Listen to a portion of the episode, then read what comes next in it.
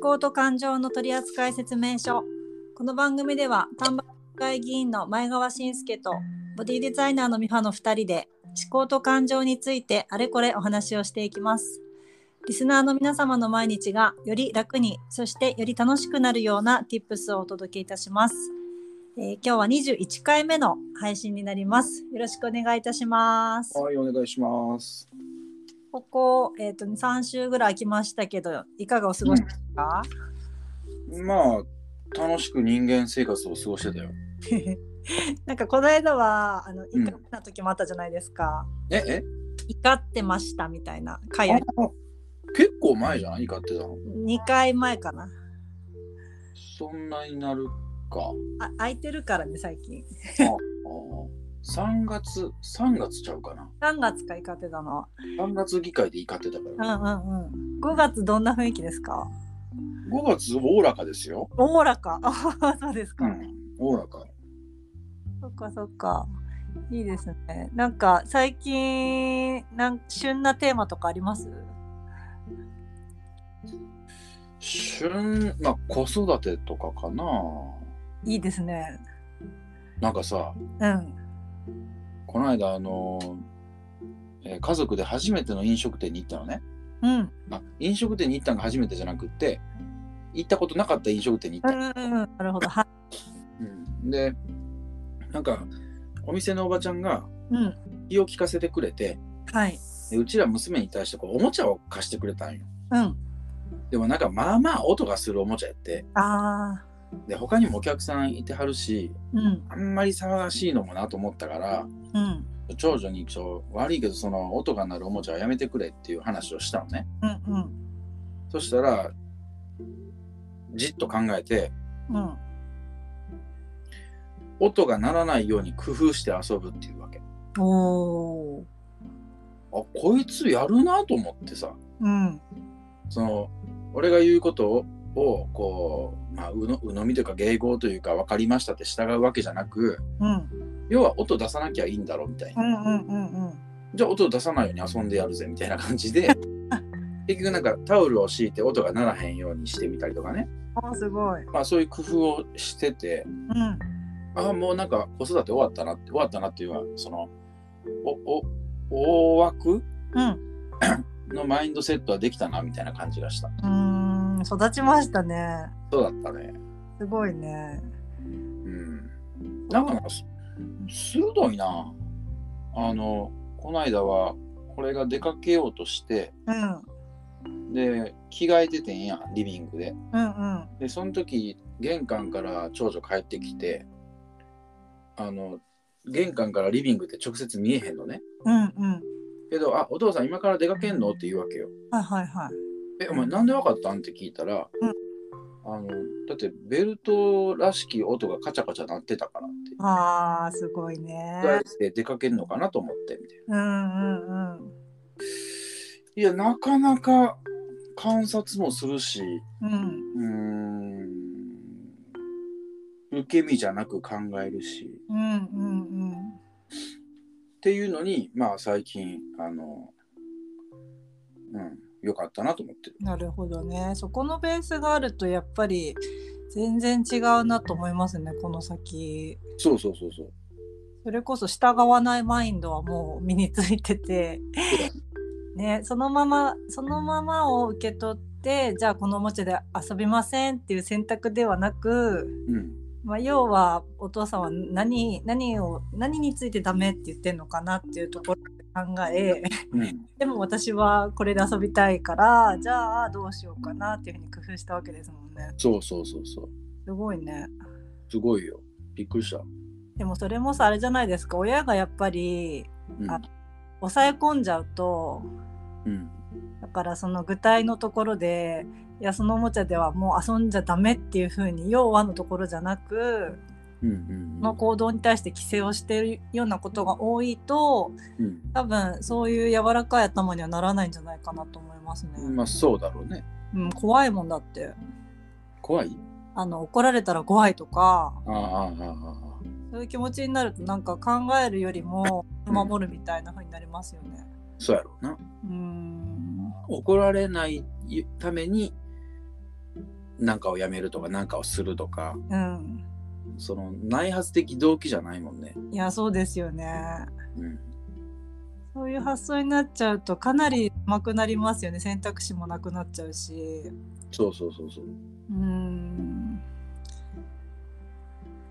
でも家庭でも学校でもねそうやって押さえつけられてなんかその自分の内側の要求が分からなくなっちゃってる子ってきっといるんだろうなって思って。ほとんどそうなんちゃう？そうだよね。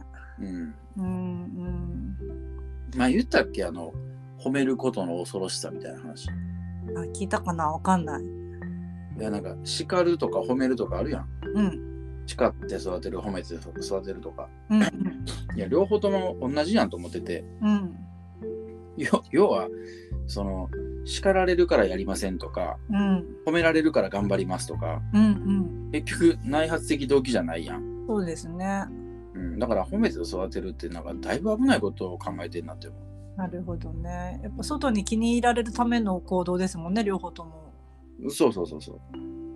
そうだよねでも自分自分の喜ばせ方とかやっぱそっちを知ってないと、うんそこスタートの行動じゃないと危うい感じはしますよねうん。だってめっちゃ環境に依存することになるやん。なる褒めてもらえへんかったら動けへんねんから。そうだよね。うん、まあ会社を経営する上ではさうまいこと褒めてさ、うんうんうん。あの笛吹いて踊ってもらって。すごい絵が私の頭の中に今。どどんな絵や？ピーヤピーヤみたいな。みみんなちゃんとあのパンツは履いてるあパンツを履いてる。最低限。でいやほんまその笛吹いて踊らされてさはい、あの一生懸命頑張るっていうのもあってうん、で、まあ、そういううマネジメントしましょうみたいな話も、まあ、あるわけですよ。そうですね。うん、確かにそれは売り上げとか伸びると思うねん。うん。けどそれがその従業員たちの成長につながってるかっつったらちょっとうん。危ういところがあるなと思ってて。うん。だってめっちゃ環境に依存するわけやからそうです自分がやりたいと思ってやってるわけじゃないやん。うん褒められるからやってるだけであってさ。うんうんなんかそれってそのほ本質的な人間としてどうなんみたいなところが、うん。で経営としてはいいかもしれへんよ。そうですね。でも俺はあんまりそういう人とのかそういう関わり方が好きじゃないな。うんうんうん。なんかそのビジネスとして成功するっていう話とうんその自分のやりたいスタイルをこう貫くとかうんうん人としてこう成長してほしいみたいなうんうん。その経営者側の本質的な欲求だったりとかうんうん。その辺はまた違う話なのかなと思うんですけどそうね。でも個人でもし経営しているのであればなんかその経営者側のやりがいみたいのもやっぱり含まれてくるじゃないですか。そのビジネスを持続させていく上で。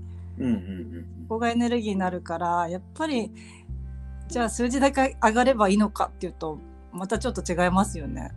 そう。だって手段やんお金なんて。そう思あもう経営の話でさこうやったら儲かるでっていう話がほんまつまんなくて。うわかる まだそんな話してるの？って思って。なんかわだとしても私はそれをやりたくないですって思っちゃう。そうそうそう。うん。なんですよね。うん。でもまあ言ってもその、まあ、ちょっとビジネス寄りの話になってますけど、うん。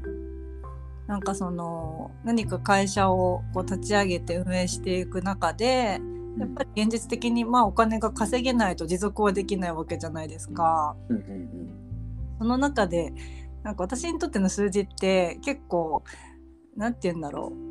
その世の中にちゃんと役に立ってますっていうような数値というかうんうんがその程度でしかあんまり見てない部分があってなんか簡単に稼ごうと思えばこういう手段を使えばあのできますよみたいなうんそんなマニュアル的なものもあるんだけどうんそれやったところで、まあ、さっきの話と同じだけど面白くないしうん私らしくもないしうんうん何も残らないんですよね。そううん。まあでも一回さそういうことを経験すること自体は大事だと思うねあやってみてつまんねって思ったら。やめたらいいわけやんうんうんだしそのいや仮に仮にやで、うんもうほんま金がないとうん。うん。稼がなあかんという時になったらそういう手を使ってでも稼いだ方がいいのかもしれん、うんうん。そうですね。うん、だからその人の置かれてる状況とかさ、うん。とかそのそそ成長していく過程とかにもよるから、意外にはね。うん、だけどまあどっかしらでそれを卒業してもうちょっと抽象度の高い生き方とかうん。を問うていくような時間を増やした方がうんうん。一つ上に行けるような気がするな。そうですね。うん、そうやってステージ開けていかないと多分どっかで行き詰まるし、そうそうそうそう。うーん。何のためにやってるのかなっていうふうになっていくと思うんですよね。うん。そうやね。そうだよね。でなんか俺が最近は反逆的に考えてんのがうん。そのまあお金儲けの話が世の中的に多いけどうん。もう金別にいりませんと。うん。金いらないし低所得なんですけどすごい暮らしが豊かなんですっていう世界観を作ってやろうと思ってて。いやだってなんでお金がいるのっていう話うん。そこに立ち戻るわけですね。とそもそもなうんうん。世の中的にお金がいるいる言うてるやんかうん。でなんかうん貧困がとかなんかいろいろあるやんうん。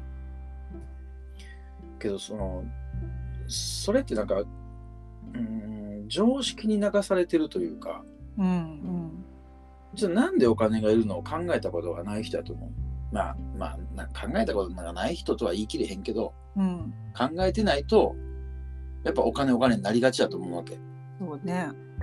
うんで要はさお金ってさ自分が生きていく上で必要なものとかサービスを手に入れるために必要なもんやんお金って。うんうん。じゃあそれを自分で作っちゃえばいいわけやんか。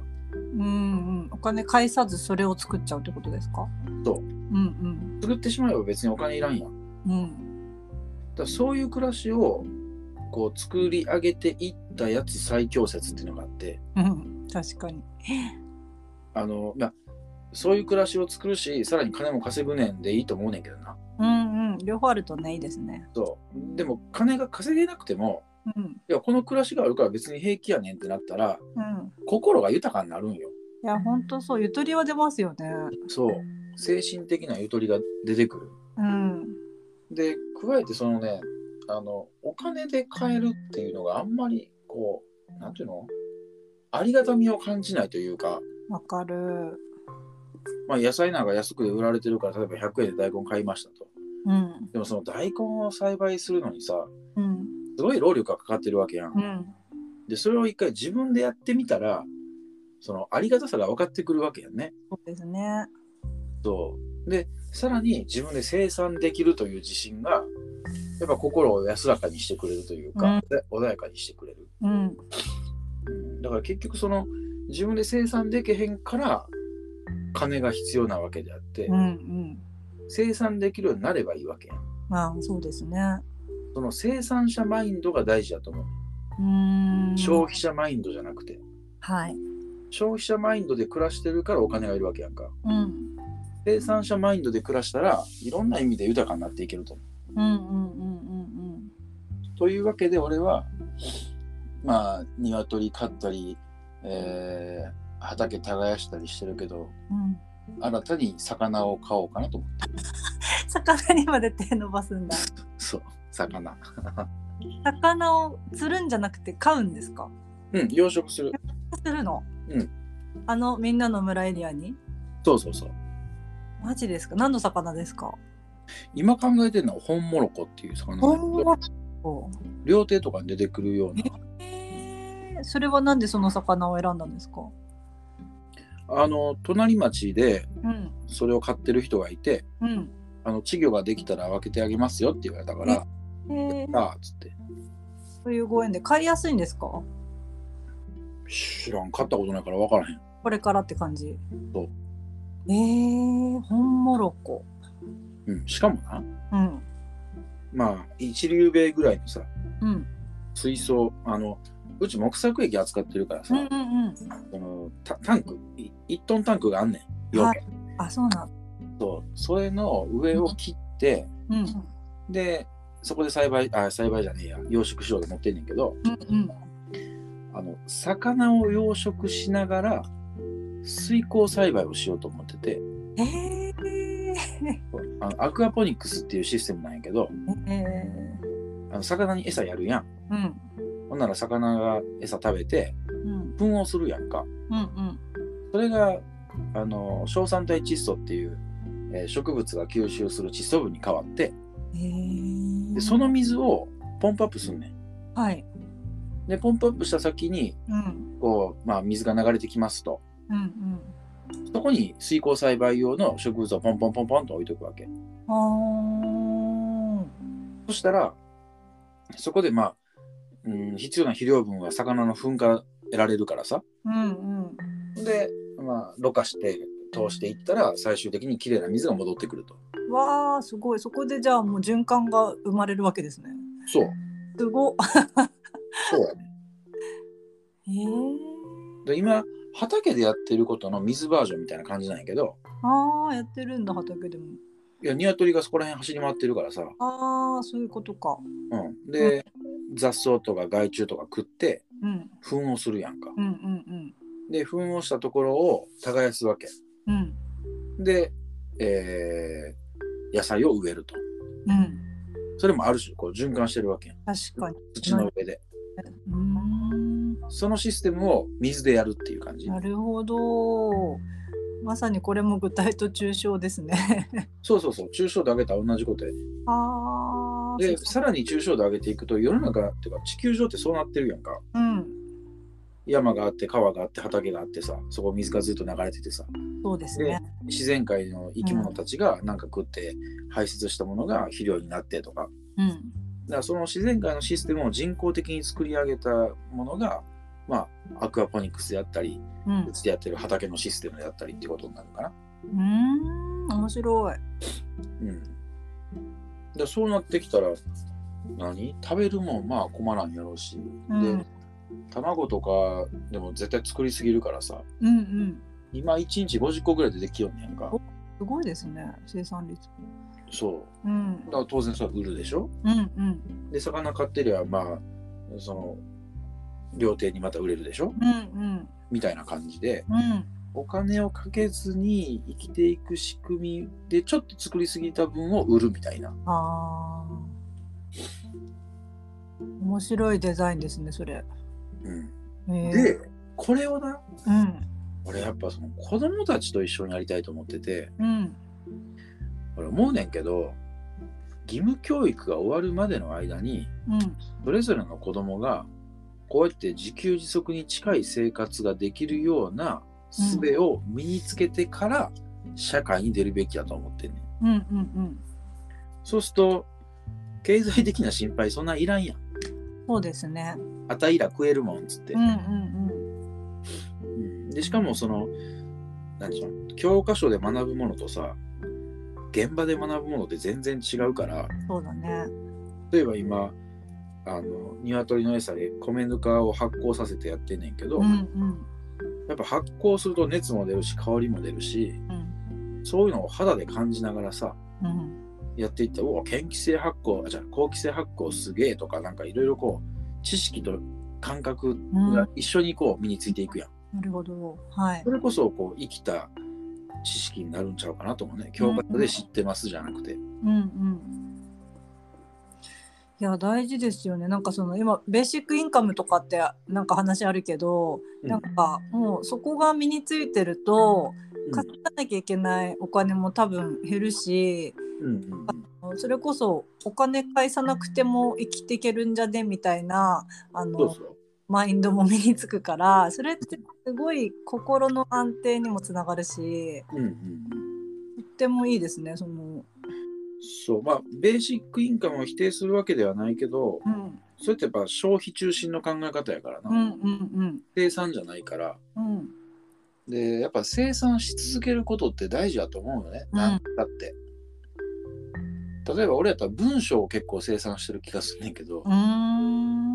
あのまあ政治家になってブログをいっぱい書いたりとかさ。はい。どんどん生産できるからうん。あのパクってもらっても全然いいのよね。はい。パクられたってどうせ生産するしみたいな。うんうんでいろんなアイデアもどんどん出せるからうん。うん例えばこういうワークショップ開発しましたと。うん。これパクってくださいってどんどんパクってもらえるわけうん。でももしかしたらパクった人はうん。それを隠そうとするかもしれへんやんうんうん。自分で生み出せへんから。そうですね。うん、だからやっぱ生み出せない消費する立場になるといろいろなよよどむというかなめ巡りが悪くなると思ああそっか。じゃあなんか得してるようでそうでもないんですね。うまあ目先のところでは得すると思うよ、うんだからこの間もなんか、えー例え話を作る講座みたいなの試しにやってみてうんはい。別にお金も何ももらってへんしうんあのなんならそのパワポの資料とか無料でどうぞってこううん。みんな参加者に渡してんけど参加者だけじゃないな。一般公開したんか。うん。別に、まあ、そそれを使って誰かが金儲けしたってええ話やん。うんうんうん。そういう考え方が広がること自体が。そうですね。けどもしそれ俺がどっかから買ってきたものやったらうんあのか隠すんちゃうかなと思うね。あー確かにね。自分で生み出せなかったら。うん。ななんかなやっぱその消費者マインドじゃなくて生産者マインドっていうのを身につけないと、うん。こういう閉塞感から逃れられへん気がするね。それは本当にそうだと思いますね。うん。確かにそうかも。なんかの束縛から抜けれない感じがします。そう生産できないから。うん結局そこに依存しないと次埋めないしそうそうそうそう。だけど自分で作れたらそこからの依存その依存からは逃れられるわけですもんねそう。自由だよねうん。でしかもなんか、そのせ生産するっていう営み自体がすごいこう心を豊かにするというか、うんうんうん楽しいのよねそもそも。だねうん、だから多くの人がそうなりゃいいなと思っててうんだからこそ義務教育の間にうん生産する能力を身につけてほしい。なるほどねなんか今の世の中って本当効率的だからうんの豊かさとかあのありがたみだったり自信を育むのにとってもいい生産っていう部分をうん、なんかすごいはしょっちゃってるわけじゃないですか。そうそうそうそう。ですぐ手に入れられるいいでしょこのこれみたいな形の今システムにはなっちゃってるんだけどそこにいろいろ無駄に見えていろんなことが含まれてるわけですもんね。そうやね。だから、なんやろな。マッチングアプリでさ、うん、すごいこう、マッチする人と高確率で巡り合えるっていうのもいいかもしれへんけど、うん、そんなのが全くなくって、うん、うん、世の中にうじゃうじゃ男と女がいて、うん、で、この人のこと好きだとか、あ、勘違いやったとか、うん、いけると思ったけど全然あかんかったとか、うん、なんか、そういうやりとりが面白いんやけど、マッチングアプリによってその辺の面白さが全部なくなっていきなりゴールにたどり着いちゃいましたみたいなさ、ちょっと例えが悪かったかな。わからんけど。いやなんかでもそれって制約した後うん。にもしかしたらあの追うように体験するかもですね。順番が違うっていうか。制約した後でも実はやっぱり思った感じじゃなかったみたいな。とかなんかそこでいろいろあるんじゃないですか。わかんない。俺もわからんけど。ちょっとね世代的に 若い子あれだからわかんないけど。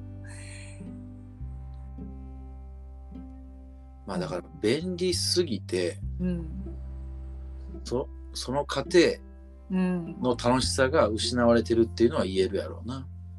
でもみんなさそれってなんか人間の幸せのメカニズムってきっと昔から変わってはいないじゃないですか。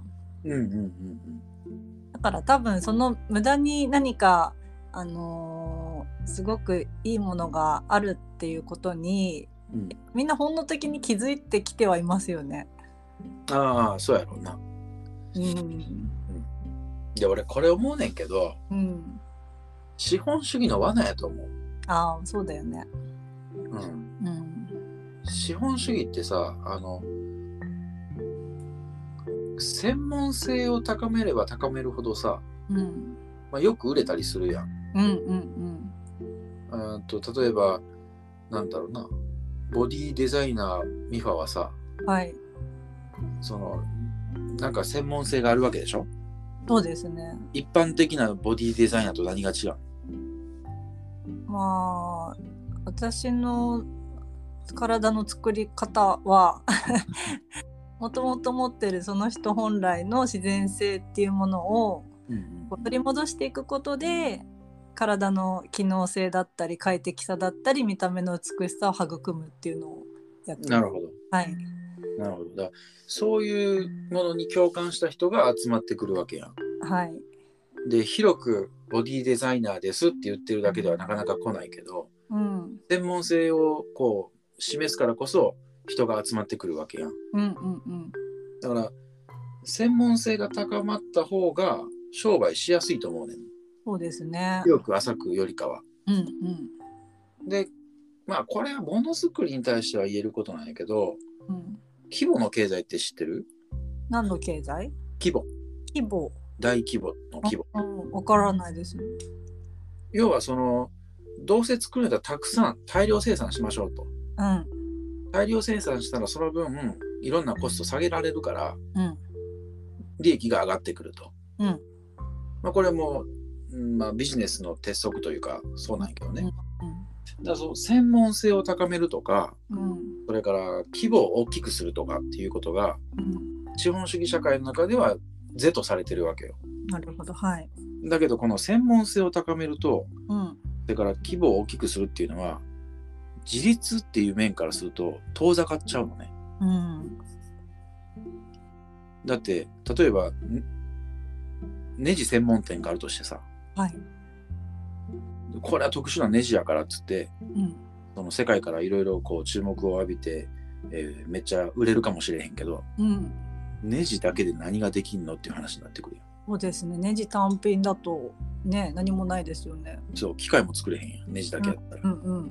らそうやって専門性を高めれば高めるほど何もできなくなるそれだけで。あで規模が大きくなればなるほど、うん。なんだろう。どうしてもその専門性を高めざるを得ないというかそこワンセットでーうん一人で全部や自律的にやろうと思ったら規模ちっちゃくせんと無理やねんそもそも。うんうん。例えば今畑とかさ鶏とかいろいろやってるけど俺うん。じゃあ鶏1万羽買ってくれって言われたらまず無理なわけよ。そうですね。そんな規模無理ですと。うんせいぜい自分の家族とかまああとお店に卸すぐらいの規模感じゃないとうん。成り立たへんわけよね。うんうんだから自立しようと思ったら実は専門性をそこまで、えー高めずにうん。で規模もそこまで大きくせずにっていうのが大事やねうん。でも資本主義で考えて金儲けしようと思ったら逆でうん。専門性を高めて規模を大きくせんとあかんねでその結果何が起こるかって言ったら生産できなくなるわけ一人で。で消費に回らざるを得ない状況に陥るわけよ。うんうんだからこそお金が大事になってくるね。うーん。でお金が大事だから専門性を高めて規模を大きくしようという。この悪循環に陥るんやと思なるほど。だからあれか昔の人は農家とかでううん。なんか自分であの食べ物は全部作れてそでちっちゃい規模でなんか物々交換したりしながらうそうそうなんか生きていけたわけですよね衣食住は。そうそうそう満たせられたっていうか、うん。今だから精神的にも安定してたんちゃう？ですよねきっとね。そこまで消費者になりきってないもん。そうだよね。生産者である自分がまあ自分で作れないものは消費するというスタンスやから。うんうんうん。いやそう思うとなんかもう今依存しきってますもんね。そうそうそうだから資本主義社会は本当分断を進めちゃうわけ。はい。分断とにかく専門性を高めて分断していくわけ。役割をこう。そうだね。分けて分けても。役割を分けるということはつまり自立から遠のくっていうことやからな。うーん。自分のすごい好きな分野でうん。もうそこにつすごいなんだろう尖らせてうん。その部分をすごいこう追求してみたいな部分もうん。いいとは思うけどそれうんなんかその生活部分でうん。あの消費者に完全にならずにそうそうそう。でも生産者的に過ごすことができれば、うん、なんかこういいバランスがありそうですよね。あると思う。うん俺結構専門的なことはやってるつもりなんよね。はい。まあ、木作液もかなりエッジが効いてるしで専門的ななんだろう国語の教え方とかもまあできんことはないしうんそのうつに対処するとかそんなんも専門的やしうんだけどそればっかりやとこう自分のうーん気持ちが落ち着かへんというか暮らしが落ち着かへんというか、うん、まあ要は暮らしが作れへんわけやからな自分で。そうですね。うん、だからやっぱ自分や家族の暮らしっていうのを自分の手で作って、うん消費者になりきらずうんで一方で自分がやりたいことを専門的にこう没頭するみたいなうんうんうん、そういうのバランスなんかな。そうですね。今から多分全部生産者的に生きるってとそれもそれでバランス崩しそうだしそうそうそうそう。ねやりたいこともあるしうん、何かに頼ってお金の対価お金を対価にしてこう受け取るサービスみたいのもまだまだ全然必要だしうん、うん。そこのいい具合のバランスでもまあ今までみんながこう消費者的に生きてたところからうん、ちょっとどうなの？みたいなムードはありますよね。あるある。うん、それをちゃんと言語化したいなと思ってて最近。うん、うん、うんなんかちょこちょこ今文章書いてるとこに。あいいですね。やっぱその言葉にしてもらうとなんかみんながやっぱりこの世の中の中でこう生きていく中で今の今みたいなちょっとその全部お金で買う生活でいいのとかいいのとなくてもなんか気持ち悪いとか違和感だったりとか、全部手に入るけど幸せみたいなうん。そのモヤモヤをやっぱり言葉にしてもらえるとうん。すごい腑に落ちるのでうん。うん。やっぱね文章にするって大事ですよね。言葉を生産します。はいすごい文章か。文章を生産します。文章生産私も文章なら生産するの好きだからうん。コツやってこうそうですねでも本当その今のその生産者マインドの部分をうん小さい頃から育めたらうん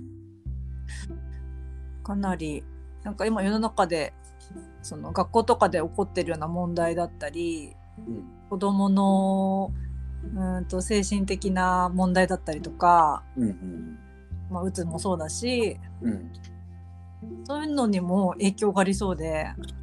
そうそうそうそう。